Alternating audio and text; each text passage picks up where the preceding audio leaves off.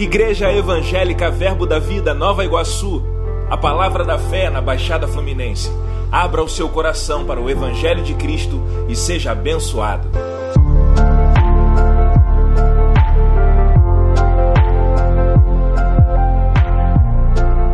Tua gratidão ao Senhor.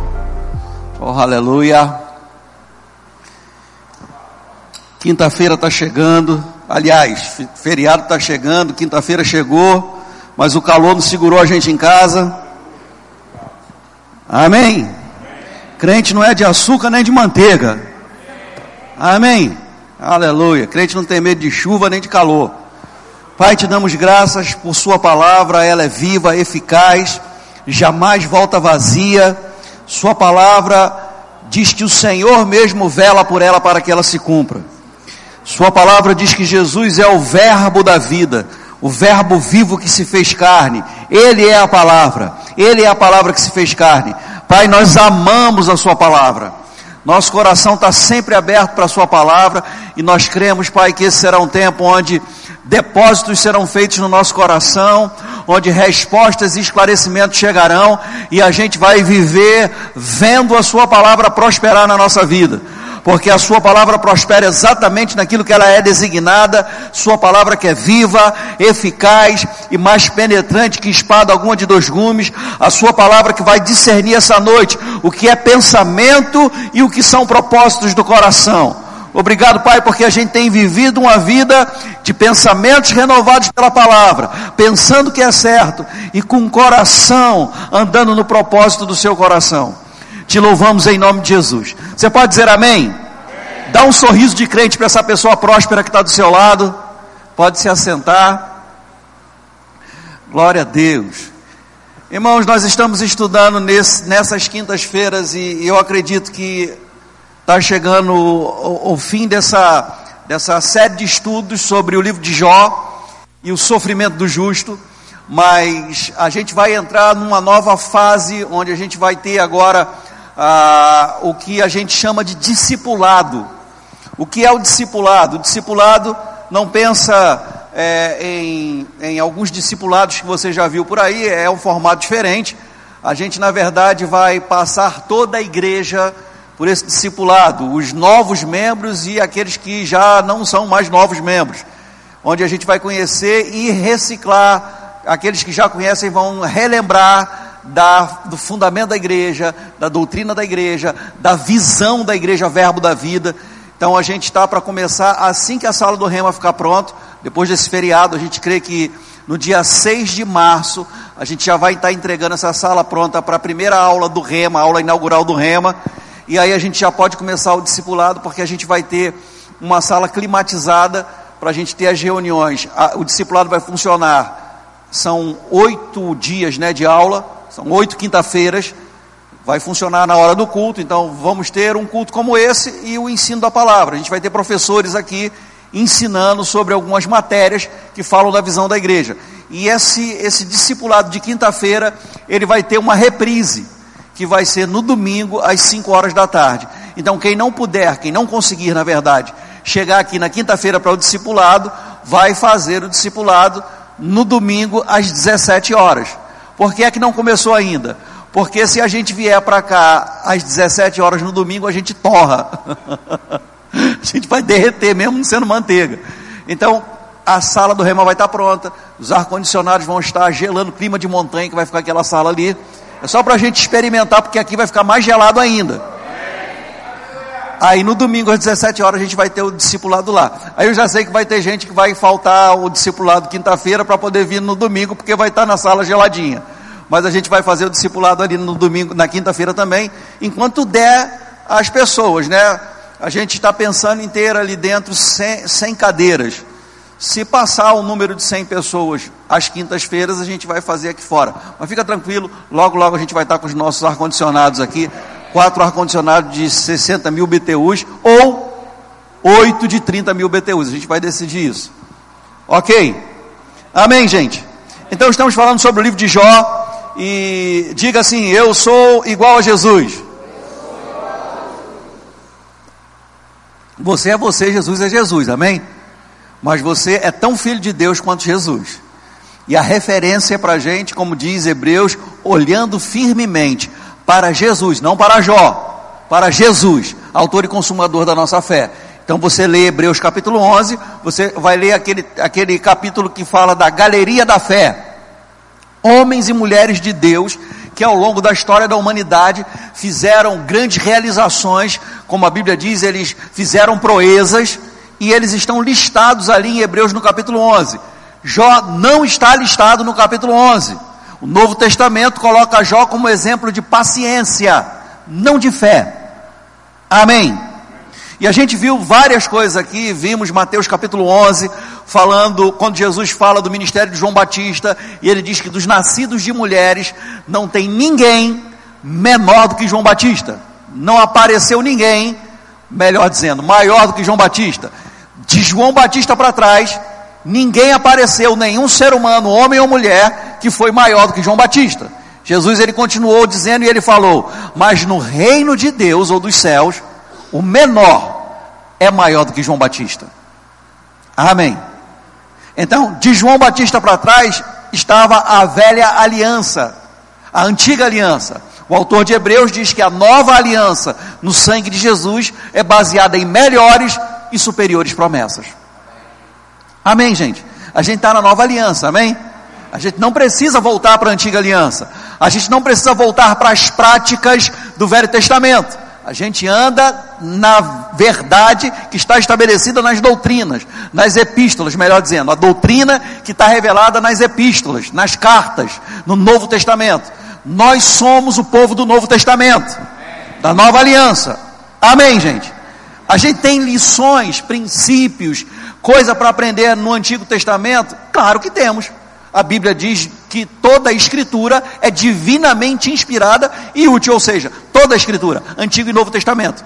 Mas nós entendemos o Velho Testamento ou Antigo Testamento à luz quando temos a revelação do Novo Testamento, porque a gente está no Novo Testamento. Amém. Nós somos a igreja. A igreja esteve oculta, era um mistério no Antigo Testamento. A igreja é revelada por Jesus e é conhecida nas epístolas. Amém, gente? Diga amém, pelo amor de Deus. Então, no livro de Jó, a gente viu várias coisas e a gente viu que Jó, ele cometia alguns erros, e um dos erros que Jó cometia chama-se soberba. Jó achava que conhecia alguma coisa. A gente viu que o profeta Oséias falou lá no livro do profeta Oséias, no capítulo 4, versículo 6, o povo perece por falta de conhecimento. Qual o maior inimigo da igreja? Não, não é o diabo. O diabo é o inimigo vencido, derrotado. O maior inimigo da igreja é a ignorância, falta de conhecimento. Porque quando não há conhecimento, o povo perece. Fé chega quando o conhecimento chega. Amém. Não, há conhecimento sem fé, mas não há fé sem conhecimento. Você precisa da revelação para crer. Amém, gente? Então, deixa eu te mostrar mais uma coisa aqui sobre Jó. Volta lá para o início do livro de Jó. Nós vamos ver aqui no capítulo. Deixa eu ler o capítulo 1, que depois a gente vai lá para o capítulo 3. O livro de Jó fica antes do livro de Salmos. Tem uma técnica para você chegar rápido. Eu não sei essas Bíblias que tem muitos estudos no final, mas geralmente, se você abrir a Bíblia no meio, você já encontra o livro de Salmos. O livro de Jó vem antes do livro de Salmos. O livro de Jó faz parte do grupo de livros que são chamados de livros poéticos. Então há uma linguagem poética no livro de Salmos. Só para relembrar, quando a Bíblia diz que os filhos de Deus se apresentaram diante de Deus, no meio desses filhos de Deus estava Satanás. Isso é linguagem poética, porque Satanás e ninguém, nenhum ser, nenhum ser humano engana Deus. A Bíblia diz que Satanás pode até se transfigurar em anjo de luz para, se, fosse, se possível, enganar crente. A Deus ninguém engana. Amém. Satanás não botou um vestido branco, umas peninhas, chegou no céu e Deus pensou que ele era um anjo também. Não foi isso que aconteceu. Eu sei que algumas pessoas querem pensar que foi dessa forma. Mas não foi dessa forma porque Satanás foi julgado e foi expulso do céu com mais com um terço dos anjos que se rebelaram contra Deus e o juízo e a sentença foi dada e ele não tem o direito de voltar lá. A vida da gente é baseada na palavra, não é na série Lucifer, nem Supernatural ou Sobrenatural, amém? Amém, gente? Ah, porque o anjo tem um portal numa praça que entra ali na praça, aí vai para o céu a hora que. Não é assim, gente. Anjo caído, caído, acabou. Amém. Aleluia. Oh, glória a Deus, que ânimo maravilhoso. Como você está feliz?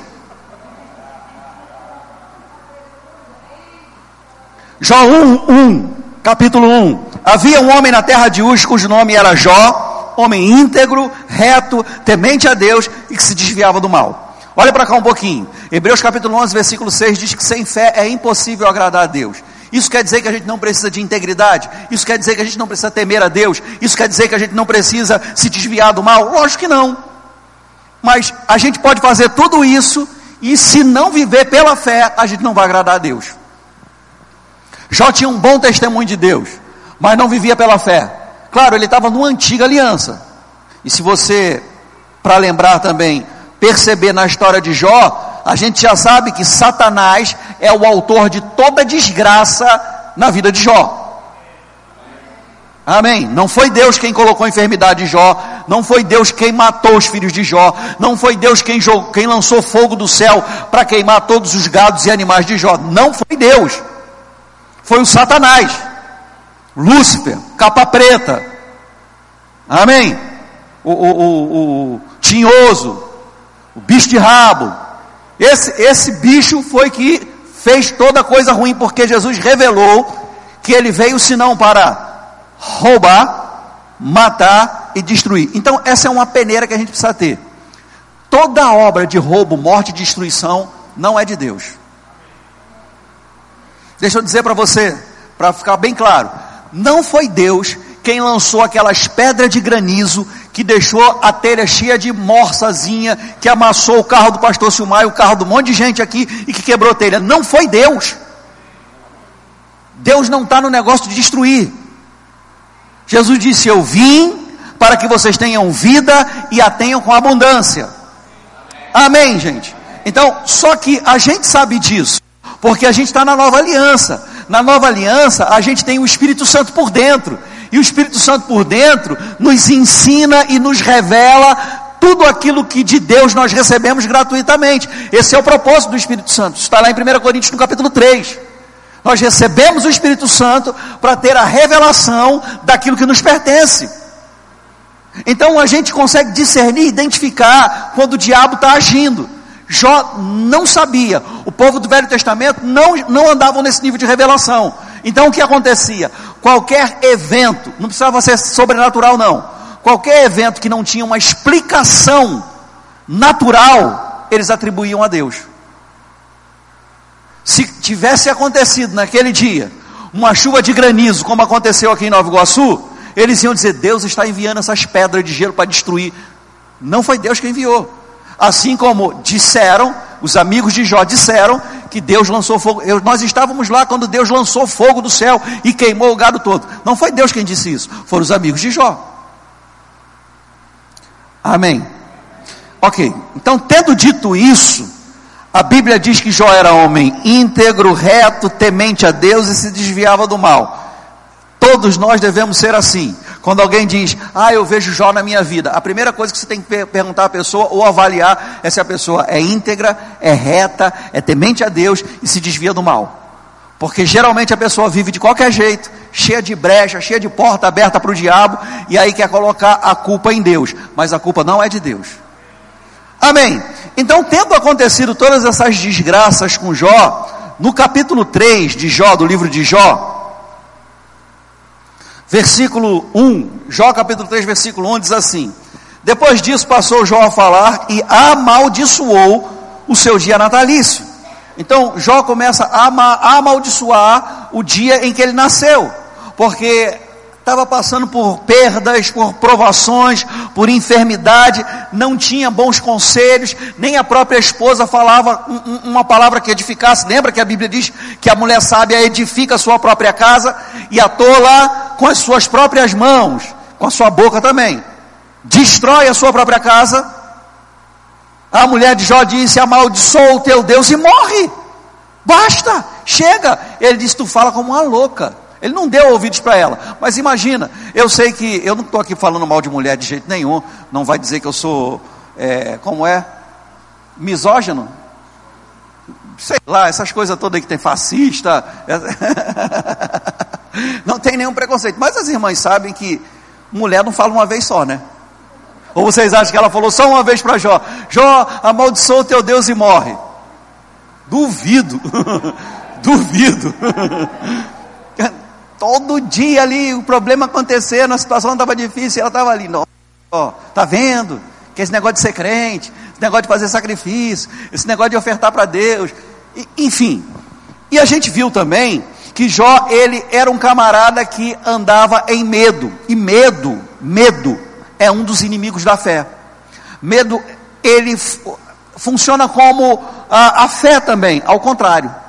Porque uma pessoa que crê, como a gente tem dito, e como a palavra diz lá em Romanos no capítulo 4, versículo 17, a fé do tipo de Deus chama à existência as coisas que não são como se já fossem. Então, quando você declara algo chegando na sua vida, quando você declara uma realidade que está escrita na palavra a seu respeito, mas você ainda não está experimentando isso, você não está mentindo. Você está agindo em fé. Você está chamando à existência as coisas que não são como se já fossem. Você está mudando o quadro. O medo opera mais ou menos assim. Incredulidade também. Dúvida também.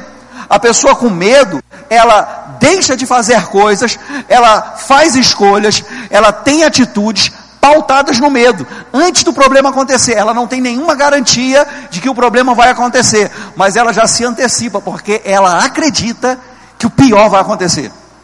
Era isso que Jó fazia todas as madrugadas. A família dele era festeira. A Bíblia diz que uh, os irmãos e as irmãs faziam festa todas as noites e ele todas as madrugadas, ele levantava de madrugada e oferecia sacrifício para se talvez um dos filhos tivessem voltado o coração contra Deus. Isso não é uma vida de quem crê. Amém. Aleluia. O irmão Reagan ensina na maioria dos livros dele que nós, os pais, nós que temos filhos, devemos cercar os nossos filhos com fé e amor. Amém, gente? Aleluia. No versículo 11, Jó amaldiçoando a sua própria vida, ele diz: Por que não morri eu na madre? Por que não expirei ao sair dela? Versículo 16: ou como aborto oculto, eu não existiria como crianças, como crianças que nunca viram a luz. Mais uma vez eu vou dizer isso aqui, porque isso me ajudou muito e essa é uma revelação muito clara para mim. Olha que interessante. Jó está falando que crianças que foram abortadas em oculto, sabe, aquela pessoa que engravidou, às vezes talvez nem soube que engravidou e aí acabou perdendo o filho, e, e, e ou pessoas que, que decidiram ou que por uma situação ou outra abortaram. Ele está falando assim, que são crianças que nunca viram a luz. O feto já é uma criança que nunca viu a luz, já é uma vida. É por isso que aborto, na nossa lei, é crime. E segundo a Bíblia, é assassinato mesmo. Amém. Amém. Aleluia. Toda criança abortada está no céu. Amém. Ele está amaldiçoando a sua própria vida. Ele não tem o entendimento como a gente tem de que todo ser humano nasce com um propósito, com um destino divino, divino, com uma razão, que Deus não, não errou quando a gente nasceu, na geração que a gente nasceu, na família que a gente nasceu, no lugar geográfico que a gente nasceu. Nascemos no tempo certo. Amém. Aleluia. Glória a Deus. No versículo 24 ele diz assim: Porque em vez do meu pão, em, em vez do meu pão me vem gemidos, ou, ou, e os meus lamentos se derramam como água. Aquilo que eu temo, esse temor aqui não é o que a Bíblia chama de temor como respeito profundo a Deus, esse temor aqui é medo mesmo. Medo, medo, medo. Medo, aquele negócio que tem uns irmãos aqui na igreja que tem quando vê barata, que diz que é nojo. Não, não tenho medo, tenho nojo, é medo. O nome disso é medo. Amor, mata aquela barata, sabe essas coisas? Que os irmãos, alguns irmãos, não são todos, claro. o nome disso é medo, não é nojo, é medo. Porque, olha só que coisa interessante, ele disse: aquilo que eu tenho medo, temo, me sobrevém, e o que eu receio, me acontece. Então é sobre isso que eu quero falar com você. Jó, ele disse que aquilo que ele temia, ou seja, tudo que ele viveu, ele já tinha pensado antes e já tinha falado sobre. Toda desgraça acontecida na vida dele, ele disse: Eu já temia que acontecesse isso. Toda desgraça que aconteceu, que sobreveio, que veio sobre a vida de Jó, tudo isso, ele disse: Eu já receava que isso acontecesse. Ele pensava, ele meditava nessas coisas. Era por isso que ele se levantava todos os dias pela madrugada para se antecipar e fazer sacrifícios pelos filhos. Assim como fé nos move, medo também move pessoas, ou paralisa pessoas. Mas pessoas têm atitudes baseadas no medo. Ele disse: Aquilo que eu temo me sobrevém, e deixa eu dizer isso para você. Assim como fé é do coração, medo também é. A Bíblia diz inclusive que medo é um espírito. Então, quando a gente tem o coração cheio de fé, a Bíblia chama de o espírito da fé, crie, por isso aqui falei. Nós falamos baseado naquilo que a gente tem no coração. Amém, gente? Amém. Jesus ensinou que a boca fala do que está cheio o coração. Sim ou não? Então, quando a gente fala alguma coisa, eu sei que você pode e eu posso jogar a conversa fora. Falar alguma coisa da, que, que, o nosso coração ainda não está cheio. Mas está falando da, das reações e das falas que são movidas por aquilo que a gente realmente crê. Quando a gente vai, por exemplo, a, a, um, a um culto, como hoje, a gente vem congregar, a gente já está psicologicamente preparado para chegar na igreja e falar evangeliquez falar igual crente. A paz do Senhor, vaso, vaso, vasilha, varão, varoa, és um abençoado, é só vitória, é, glória a Deus, aleluia, manto. A gente tem essas coisas, porque a gente já vem preparado, a gente está armado. Se a gente chega na igreja preparado psicologicamente, a gente dá uma topada e diz, oh, aleluia. Aquela, sabe aquelas que pegam o dedinho na ponta da cama, assim, quando o dedinho fica até assim, torto. É sério, parece que tem uma conexão com a bexiga quando dá um chute desse. É um negócio impressionante. Quando você chega preparado assim na igreja, você. Agora, quando você é pego desprevenido, quando alguma coisa acontece, você não está preparado, o que vai sair da sua boca é o que seu coração está cheio. Amém, gente? Então, a boca fala do que está cheio o coração.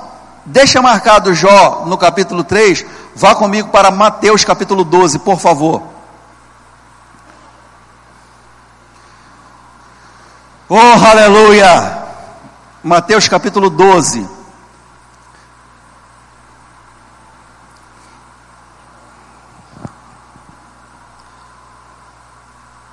Versículo 33. Mateus 12, a partir do versículo 33. Olha que coisa interessante. Jesus está falando isso. Falando, ou fazei a árvore boa e o seu fruto bom, ou a árvore má e o seu fruto mau. Por quê? Pelo fruto se conhece a árvore. Você sabe que o fruto vem de dentro da árvore, amém? Amém, gente? A árvore não faz força para nascer o fruto, é natural, sai de dentro dela, brota. Quando chega a época, ela dá o fruto. Amém. É natural, natural. E a gente conhece a árvore pelo fruto. Amém. Você quando vê uma mangueira e umas mangas bonitas penduradas, você não fica na dúvida: será que a bananeira é uma mangueira? Como você sabe? Tem manga lá. Só pode ser mangueira. Amém. Então a árvore é conhecida pelo fruto. Agora veja só, e, e Jesus não está falando isso para você não. está falando com o povo que estava ouvindo ele naquele momento. Raça de víboras, como podeis falar coisas boas sendo maus? Então, vê como é possível alguém planejar o que falar. Sabe, a pessoa não está com o coração certo, mas ela pode liberar lisonjas, bajulações. Ô oh, pastor, que bênção! e por trás, ó, está vuduzando o pastor.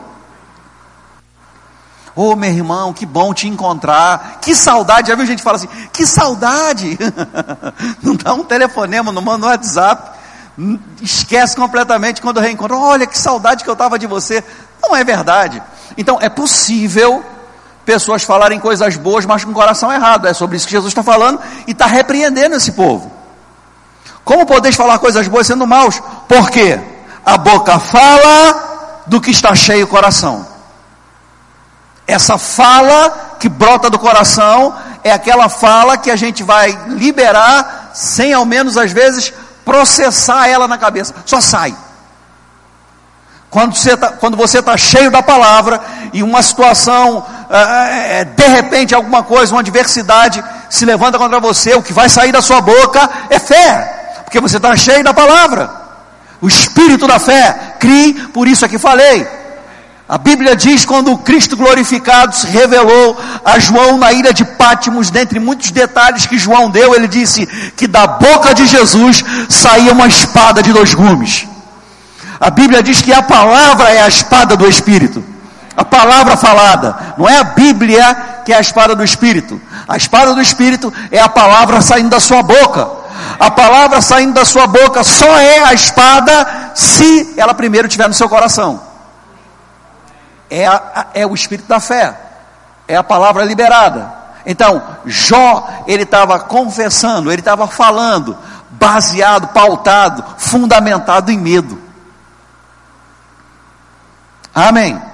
É importante a gente considerar a questão do falar em linha com a palavra, da confissão. O coração fala, a boca fala do que está cheio o coração. Olha o versículo 35 o homem bom tira bo, boas, o homem bom tira do bom tesouro do coração coisas boas.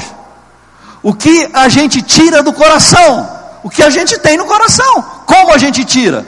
A boca fala do que está cheio o coração. Como o homem bom tira coisas boas do coração? Falando. Amém, gente? Quantos sabem que a gente tem um, um processador antes da palavra sair dos nossos lábios para segurar a palavra? Chama-se dente. Você não fala, estava aqui, segura. Então você precisa tirar coisas boas do seu coração, porque tem coisas boas no seu coração. O homem bom do bom tesouro do coração, isso dá um entendimento de escolha, a gente que decide. O homem bom, ele tem que tirar coisa boa do coração. A Bíblia fala que dos nossos lábios só devem sair palavras que edifiquem, ou que forem boas para edificação. Porque por nossas palavras nós seremos julgados e também seremos justificados. É muito sério o que a gente fala. Tem um livro de Don Gozet, eu não sei se é assim o nome dele, chamado, já muito antigo, até na revista da Avon vendia, chamado A Poder em Suas Palavras. De fato, há poder nas nossas palavras, quando as nossas palavras são palavras que fluem do coração. Eu não quero que você entre no desequilíbrio, por exemplo, embora a gente tenha que falar uma linguagem de fé, uma pessoa, por exemplo, sobe uma escada, como a escada da minha casa, e chega lá em cima e diz: Estou morto. Não, a gente não está morto só porque subiu uma escada. E a gente não vai morrer só porque a gente falou isso. Não fala isso, senão você vai ser fulminado. Vai morrer porque há poder nas suas palavras. Não vai acontecer, mas é claro que a gente pode usar uma linguagem mais apropriada. A gente não está morto só porque subiu uma escada. A gente cansou. A gente está sem preparo físico. A gente precisa sair da vida sedentária e começar a, a se exercitar mais. A gente não morreu porque subiu a escada. Então gente não vai dizer estou morto, porque eu não estou morto, estou vivo. Amém. Mas não é uma palavra que a gente fala só porque nossa, na nossa cultura se fala assim, porque é, é força de expressão. Não vai acontecer só por causa disso. Vai acontecer quando você fala aquilo que realmente você crê no coração quando sai da sua boca aquilo que você está com o coração cheio, carregado. Agora, é responsabilidade nossa encher o nosso coração com a palavra. O homem mau, do mau tesouro do coração, tira coisas mais. Versículo 36: Digo-vos que toda palavra frívola que proferirem os homens, dela darão conta no dia do juízo. Porque pelas tuas palavras serás justificado, e pelas tuas palavras serás condenado. Pelas palavras. Vai comigo lá para Provérbios capítulo 18, por favor. Provérbios capítulo 18. Estávamos no livro de Jó, Salmos, depois do livro de Salmos, Provérbios, capítulo 18, versículo 20. Quem achou, diga: minhas contas estão pagas.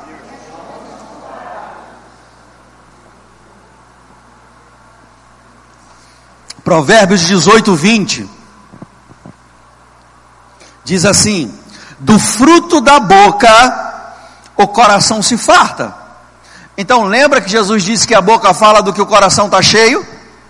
A sua boca vai falar aquilo que o seu coração ou aquilo que transbordar do seu coração.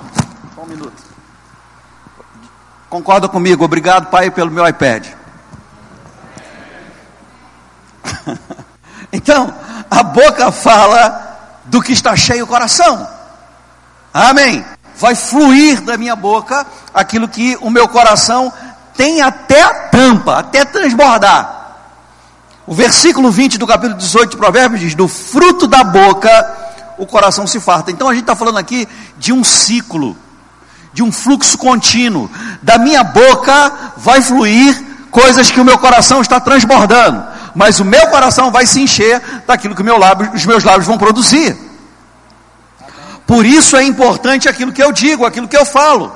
Amém. A boca, do fruto da boca, o coração se farta, do que produzem os lábios, se satisfaz. Então, a minha boca vai, falar, vai falar até que o meu coração esteja satisfeito. Sabe, irmãos, eu já ouvi testemunho de pessoas que mentem muito, que agora são crentes e não mentem mais, Deixa eu, deixa eu refazer isso. Já ouvi testemunhos de pessoas que mentiam muito antes de ser crente, e aí nasceram de novo, mas essas pessoas mentiam tanto no passado, que quando elas tentavam lembrar das histórias passadas, elas já não sabia, sabiam se tinha acontecido mesmo ou não, porque elas mentiam muito. Mentiam tanto a ponto de acreditar nas mentiras. Amém. Então, uh, existe uma, uma, um princípio ideológico que diz que se a, uma mentira for dita muitas vezes, ela passa a se tornar verdade. Mas não é verdade, mentira é mentira. Amém. Então, quando a pessoa começa a falar, está falando, conversando, tratando de assuntos alimentando o coração dela. É por isso, gente, que, e deixa eu lhe falar como é que funciona a fé. Fé não nega a existência do problema. Fé não nega um fato. Fé desconsidera o problema e desconsidera o fato. Fé não fica falando sobre o problema nem pelo fato. Fé fala a palavra. Amém. A pessoa tem um problema e logo ela tem, e não tem problema se você passar por um problema e, e, e pedir oração, compartilhar com alguém maduro que vai te ajudar a sair do problema. Não é aquela pessoa que vai disputar problema com você. Você diz, olha, eu estou passando por um problema, tomei, dei uma topada, meu dedo ficou torto. Aí a pessoa não, dei uma topada também, meu dor dedo ficou torto. A pessoa tem um problema sempre maior do que o seu, parece competição de problema. Essa não é uma boa pessoa para você compartilhar problema, porque quando você compartilha o problema é para sair do problema, não é para alimentar o problema. Amém. Então o que a gente precisa é procurar o que a palavra diz sobre aquilo que eu estou vivendo, para eu sair daquela situação. Então, eu não vou negar, não é, não é dizer, por exemplo, que alguém chega aqui com dor e dizer, eu não tenho dor, eu não tenho dor, eu não tenho dor. Isso não é fé, isso é maluquice. Fé é, eu estou ainda sentindo dor, mas o castigo que me trouxe a paz estava sobre Jesus, e pelas suas pisaduras eu já fui sarado. Eu creio que eu sou sarado. Ele carregou com as minhas enfermidades, dores, doenças, e logo, logo estarei 100%. Eu creio, é o que eu creio. Eu falo o que eu creio. Como eu chego a esse ponto de falar o que eu creio? Enchendo meu coração da palavra. Como? Falando. Não é só ouvindo a pregação, não é só ouvindo o ensino, é pegando o espírito da palavra que eu recebi e meditando.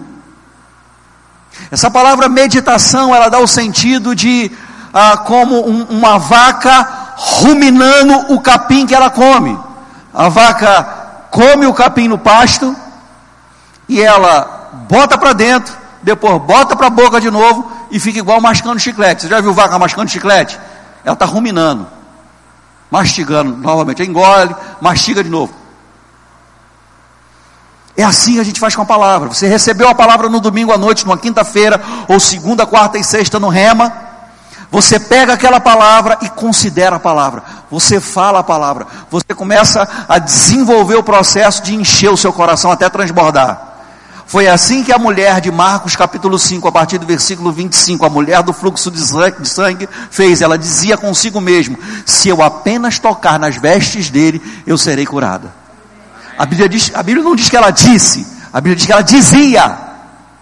Dizia se eu apenas tocar nas vestes dele, toda vez que che chegava a notícia para ela da fama de Jesus, olha, Jesus está passando numa cidade vizinha, Jesus está aqui perto. Fiquei sabendo que Jesus passou por uma outra cidade aí, foi um mover, um avivamento. Ela dizia: se eu apenas tocar nas vestes dele, eu serei curado. Meditando, considerando, se enchendo daquilo, confessando. Se eu apenas tocar nas vestes dele, eu serei curado. Se eu for no culto e a palavra for pregada, eu só preciso de uma imposição de mãos. Eu só preciso estar no culto. Eu só preciso chegar na, na, na hora da oração e glória a Deus, eu vou receber o que é meu. Amém. Então, a boca fala do que está cheio o coração, do fruto da boca o coração se farta, do que produzem os lábios se satisfaz, e versículo 21 de Provérbios 18 diz: A vida, diga a vida, diga a morte. A morte e a vida, a vida e a morte estão no poder de Deus. É isso que está na sua Bíblia? Do diabo? Não, como é que está escrito aí na sua Bíblia? A vida e a morte estão no poder da língua. Veja como é sério cuidar desse órgãozinho que a Bíblia diz que pode tacar fogo numa floresta toda, que pode levar o nosso corpo para o inferno a vida e a morte. Na revista atualizada diz a morte e a vida, primeiro. A morte e a vida está no poder da língua. Morte e vida estão no poder da língua. Diga comigo, morte e vida está no poder da língua. A morte e a vida está no poder da língua. Então, o que a gente está dizendo ou é vida ou é morte. Não existe meio termo, não tem purgatório para a língua. Não existe purgatório, amém, gente? É céu ou inferno, não tem meio do caminho, não. Não entra nessa, não. Ah, se eu, a pessoa não Jesus vai ficar no limbo. Não tem negócio de limbo, não. É céu ou inferno. Amém. Amém, gente. Nós somos do céu. Somos filhos de Deus. Somos salvos pela graça. Então, a morte e a vida estão no poder da língua. Aquele que bem utiliza, então a responsabilidade do uso da língua é nossa. Não é a pressão que faz a gente falar. Não é a circunstância que faz a gente falar. Não é o problema no casamento, não é o problema com os pais, não são os problemas com os, com os filhos, não, não é o problema no trabalho, não é a pressão da, da, da, da vizinhança, do local que você mora, não é o trânsito. A responsabilidade do que sai da nossa boca é nossa. Vida e morte estão no poder da língua. Quem utiliza bem, come do seu fruto. Então a gente decide o que a gente vai falar. Amém. Deixa eu ler mais um texto para a gente orar. Esse foi o problema de Jó. Jó, ele era movido por medo e falava coisas erradas. Tinha medo, andava em medo e dava voz ao medo. A ponto de reconhecer que o medo que ele tinha atraiu aquelas coisas para ele. Medo atrai. Amém. Tem um irmão amigo nosso que ele tem medo de inseto. De inseto, de calango, de. Acho que tudo. E parece que acontece com ele, ele atrai morcego, rato, calango, cobra, até uma cobra a gente já viu perto dele. Ele disse que um dia ele estava numa casa nova e ele estava no closet com a esposa e entrou uma cigarra. Parece que tem um imã, um negócio. O diabo envia essas coisas. A cigarra entrou no closet que ele estava com a esposa. A esposa gritou, saiu correndo e fechou a porta do closet. E a cigarra começou aquela. E a esposa dele gritando lá de fora, morrendo de rir. Ele, esposa, abre a porta, ela. Era um pouco escandalosa, sabe? Medo atrai, gente. Medo atrai. Medo atrai. Amém? Medo atrai. Se medo opera de uma forma parecida com a fé, fé também atrai. Fé atrai bons resultados. Fé, a, fé traz provisão. Fé traz prosperidade. Fé traz cura. Fé atrai, assim como o medo atrai. Aquilo que eu temo me sobrevém foi o que Jó disse. Ele meditava nessas coisas. Agora, a gente utiliza bem a nossa língua e a gente vai ter bons resultados. Provérbios capítulo 4. Para a gente terminar e orar. Provérbios capítulo 4. Vamos ler a partir do versículo 20. Provérbios 4, 20. Filho meu, tem algum filho de Deus aqui? Filho meu, atenta para as minhas palavras, aos meus ensinos, inclina os ouvidos. É responsabilidade nossa ouvir a palavra, inclinar os ouvidos. Há uma versão que fala virar as orelhas, virar os ouvidos. Você dá ouvido à palavra. Assim como alguém diz, eu não sei se você já ouviu isso, mas eu ouvi muito isso na minha família. Olha, a gente fala, entra por um ouvido e sai pelo outro. Amém. Então, voltar os ouvidos é dar ouvidos mesmo aquilo que está sendo dito. Aos meus ensinos inclina os ouvidos, volta os ouvidos. Não, não, não os desvieis, não os deixeis apartar-se dos teus olhos guarda-os no mais íntimo do teu coração. Então, a leitura que eu faço da Bíblia é responsabilidade minha guardar no coração. Eu quero que você preste bastante atenção nisso, porque a gente vai ler um versículo que fala que, sobretudo, a gente deve guardar o coração. Guardar o coração não é deixar de ficar fazendo beicinho. Olha, a pessoa magoa você, faz uma, uma, uma coisa ruim, você fica chateado. Ah, não fica chateado, não, guarda o coração. Não é isso que o texto está dizendo. Eu sei que você talvez já deva ter ouvido isso, ouvido isso, mas eu já ouvi muito.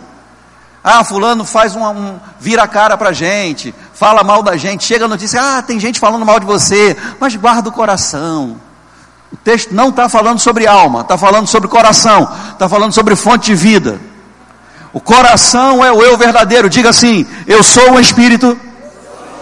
Vamos lá, diga de novo: Eu sou um espírito.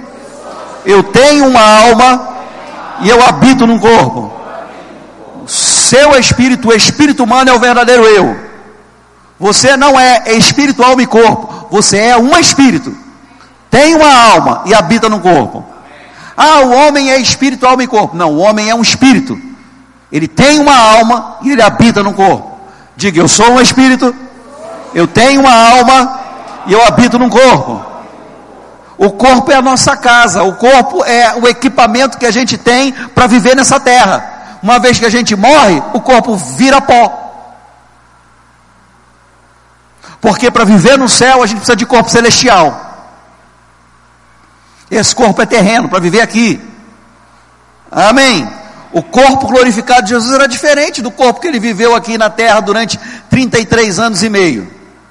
Quando ele morreu e ressuscitou, ele recebeu um novo corpo, que é o mesmo corpo que todo crente vai ter ou por ocasião do arrebatamento da igreja, ou se morrer antes e for ressuscitado o corpo, e for é, é, é, é, num piscar de olhos, o corpo se juntar com o espírito humano que vai estar no céu. Mesmo corpo. Jesus não precisava de porta para entrar na casa dos outros.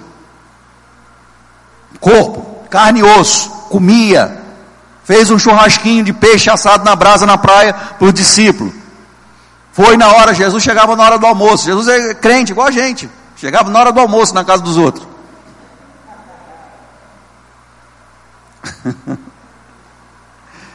Veja como a gente parece com Jesus. Então, a gente guarda no coração os ensinos, a palavra, a escritura que a gente lê. Versículo 22. Por que a gente faz isso? Porque são vida para quem os acha e saúde para o seu corpo. Diga a vida na palavra, diga a saúde na palavra. É por isso que vir ao culto, receber a palavra, não é para a gente só mais um culto. A gente não tem a cultura, e não é uma crítica aos nossos irmãos católicos, mas a gente não tem uma cultura de missa, só para você entender. É, é, porque tem evangélico que faz isso. Agora a gente já ouve falar de evangélico praticante. Olha, a gente fala, ah, tinha, não, o que, que você é? Qual a sua religião? Sou católico não praticante. Agora tem evangélico não praticante. Não, a gente não vem para a igreja só para vir à igreja. A gente vem para receber uma palavra que é vida para quem acha e saúde para o nosso corpo. Amém. Versículo 23. Sobre tudo que se deve guardar.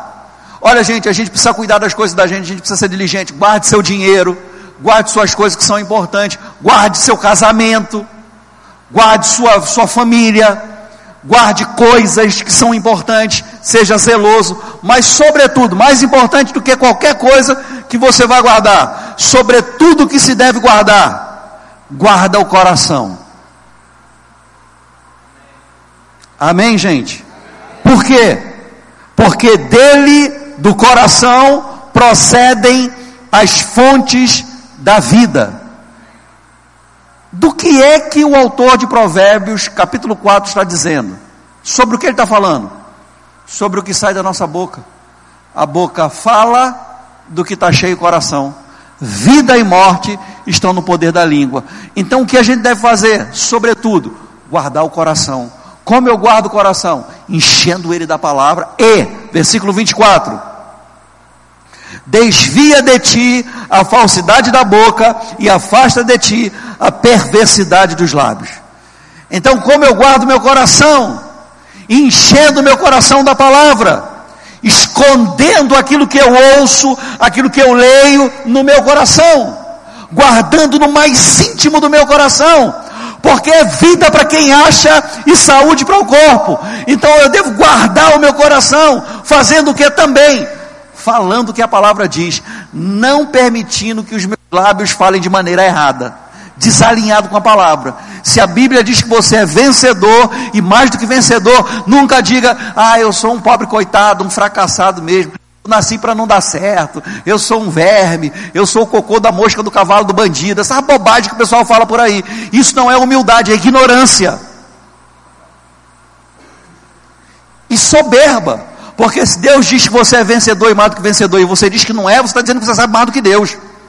É igual Jó que era soberbo, precisou ser convencido por Deus que ele falava de coisas que ele não sabia, até o ponto que ele disse: Eu falava de coisas que eu não conhecia, eu não te conhecia, só te conhecia de ouvir falar, e coisas erradas, porque quem falava sobre Deus eram os amigos dele, a mulher dele.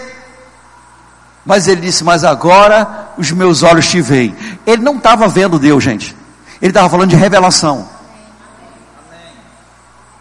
foi iluminado pelo conhecimento. Então, antes eu conhecia só de ouvir falar, mas agora, luz chegou, conhecimento chegou, revelação chegou. Amém? Então a gente fala certo. Então deixa eu dizer para você, você e eu somos privilegiados nós não nascemos de novo e não fomos transportados para um reinozinho mais ou menos, não. A gente foi arrancado do império das trevas e transportados para o reino do Filho do amor de Deus. Nós estamos num lugar onde somos influenciados diretamente por Deus, de dentro para fora.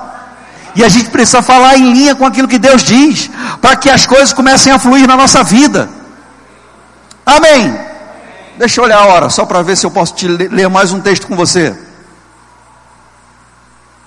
Não, vou parar aqui. Casa você lê como dever de casa, Salmo 103. Mas fica de pé para a gente orar, por favor. Oh, aleluia! Glória a Deus, aleluia! Salmista Davi, no Salmo 103, que você vai ler em casa, ele desenvolveu o hábito de falar consigo mesmo, de ministrar para ele mesmo. É isso, sobre isso que a gente está falando. É assim que se enche o coração. Ele dizia para ele mesmo: Bendiga, ó minha alma, ao Senhor, e tudo que há em mim, bendiga o seu santo nome. Bendiga, ó minha alma, ao Senhor, e não se esqueça de nenhum só dos seus benefícios. É Ele, Deus, quem sara todas as nossas enfermidades. É Ele, Deus, quem perdoa todas, todas as nossas iniquidades. É Ele que, quando eu chegar na velhice, Ele vai me saciar de bens. Até na velhice eu vou dar fruto. Não, não tem aposentadoria no reino. No reino de Deus, a gente vai dar fruto até a hora que a gente passar para outra vida. Amém. Aleluia. Glória a Deus. Vamos orar ao Senhor. Você pode fechar os seus olhos.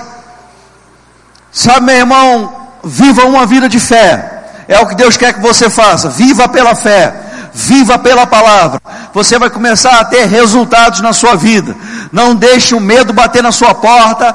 Não deixe a dúvida bater na sua porta. Seja da fé. Creia na palavra. Fale em linha com aquilo que Deus fala a seu respeito concorde com o que Deus diz sobre você. Você é curado, você é abençoado, você é próspero, você é filho, não é sobrinho. Deus é por nós e não contra nós. Você é ungido com a unção do santo. Você é povo de propriedade exclusiva do Senhor, nação santa. Oh, aleluia! Vencedor, mais do que mais do que vencedor por aquele que te amou você é perdoado, justificado, justiça de Deus. Rei, sacerdote, herdeiro de Deus, co-herdeiro com Cristo Jesus. Oh, aleluia! Você é como águia, você é como árvore plantada junto a ribeiros de água, que no devido tempo dá o seu fruto, cujas folhagens nunca murcham. Você é como os montes de Sião, que jamais será abalado. Você é como carvalho de justiça. Oh, aleluia! Oh, glória a Deus! As pessoas podem dizer o que quiser da gente, o que não pode é a gente concordar com elas se elas não estão falando o que a Bíblia diz a nosso respeito. Se alguém for cumprimentar você e dizer e disser você é um abençoado, então concorde com essa pessoa. Mas se disser o contrário, não há maldição sobre a sua vida. Maldição hereditária foi quebrada sobre a sua vida quando você nasceu de novo. Agora temos bênção hereditária porque somos herdeiros de Deus, co-herdeiros com Cristo Jesus. Nossa herança vem de Deus, temos o DNA de Deus. Aleluia! Vida de Deus flui na nossa vida. A Bíblia diz que o Espírito de vida que ressuscitou Jesus Cristo dentre os mortos também vivificará o nosso corpo mortal. Vida de Deus está fluindo em cada célula do seu corpo. Aleluia! Oh, aleluia, diga eu tenho a vida de Deus. Oh, aleluia, diga eu tenho a vida de Deus. Uh! Vida de Deus está fluindo em você. De cada, de cada célula do seu corpo, o espírito de ressurreição, transferindo vida para cada célula do seu corpo, de, de cada um dos seus poros, vida está fluindo. Sabe, irmãos, olha um pouquinho para cá. É, imposição de mãos é uma doutrina, uma doutrina bíblica. Não vou, não, nós não vamos orar com imposição de mãos hoje, não. Eu só quero dizer isso para você. Uma vez eu ouvi um, um, casal que já está com o Senhor de evangelistas dizer que quando ah, nós não temos condição de impor as mãos sobre as pessoas, porque são muitas pessoas, nós fazemos uma oração coletiva. E ele disse: quando nós oramos, ao invés do, ao invés do poder fluir da minha mão que vai tocar em você, o poder de Deus começa a fluir de cada poros do meu corpo. Flui o poder de Deus. É o ponto de contato. Você crê, você pega daquilo que está fluindo. Lembra quando e, e, eu citei isso, a mulher do fluxo de sangue tocou em Jesus. Jesus disse: opa, alguém me tocou. Os discípulos disseram: está ficando doido, mestre? A multidão está te espremendo, te apertando, te comprimindo, é na minha versão. E o Senhor pergunta quem me tocou, e ele disse: Eu estou perguntando porque de mim saiu o poder, fluiu dele. Não houve imposição de mãos. A fé da pessoa puxou aquilo que ele precisava de Jesus, do homem de Deus. A fé puxa o que você precisa. A fé pega o que você precisa. Oh, aleluia! Então, se você tem alguma enfermidade, doença ou dor, quero que você coloque a mão sobre a parte do seu corpo enferma, ou que você está sentindo dor. Se você não pode colocar a mão sobre a parte do seu corpo para não fazer malabarismo, coloca a mão sobre o seu coração. Oh, aleluia! Pai, nós te damos graças, louvamos o teu nome. E nós declaramos que o povo de Deus é sarado, é curado eu repreendo toda enfermidade, doença e dor, e, e, eu digo em nome de Jesus: Satanás, nenhum espírito de enfermidade vai prevalecer contra e sobre os filhos de Deus nesse lugar. Damos uma ordem, enfermidade, você não só vai sair do corpo desse filho e dessa filha de Deus, como não vai permanecer nesse lugar. Em nome de Jesus. Em nome de Jesus, receba a sua cura. Receba o que você precisa. Receba a sua cura. Receba alívio. Receba provisão na sua saúde. Em nome de Jesus. Porque a palavra é vida para quem a acha e saúde para o seu corpo. Oh, aleluia, coração normal, coração do tamanho normal, batendo no ritmo certo, liberado em nome de Jesus.